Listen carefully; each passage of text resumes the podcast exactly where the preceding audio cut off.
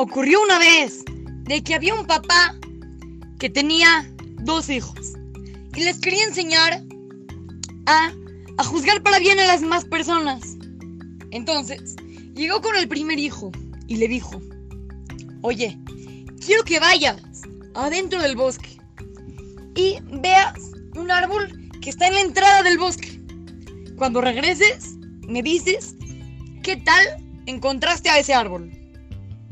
El hijo, está bien, fue al bosque.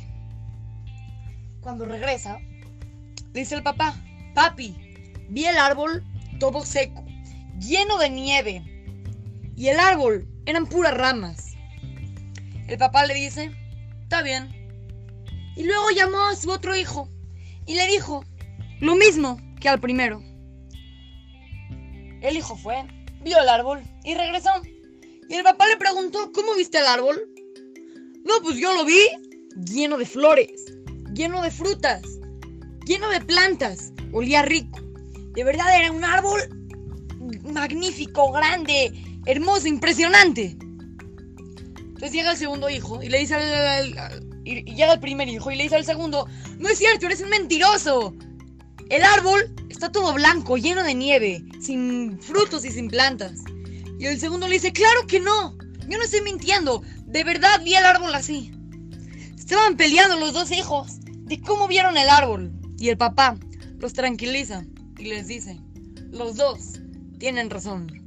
La diferencia es de que tú, el primer hijo, fuiste en invierno y encontraste al árbol seco y feo.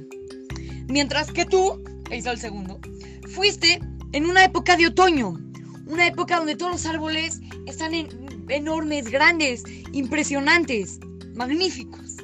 Esa es la gran diferencia. Muchas veces nosotros, niños, muchas veces nosotros nos fijamos en alguien solamente por lo que está haciendo en este momento. Pero tal vez, en otro momento, él está haciendo algo increíble. Nunca hay que juzgar para mal. Es como si nosotros lo vemos cuando está a la otra persona, la vemos cuando está en invierno, pero no sabemos de que hay veces de que está en otoño. Hay veces de que vemos a una persona haciendo algo malo, pero hay que saber que no siempre hace eso malo. Que muchísimas veces en su vida hace cosas muy buenas, solamente que nosotros vemos a veces solamente lo malo. Hay que aprender y no juzgar a las personas solamente por lo que vemos en el momento. Así es que, los saludan su querido amigo Shimon Romano para Try to Go Kids, Talmutoram, Montes en ahí.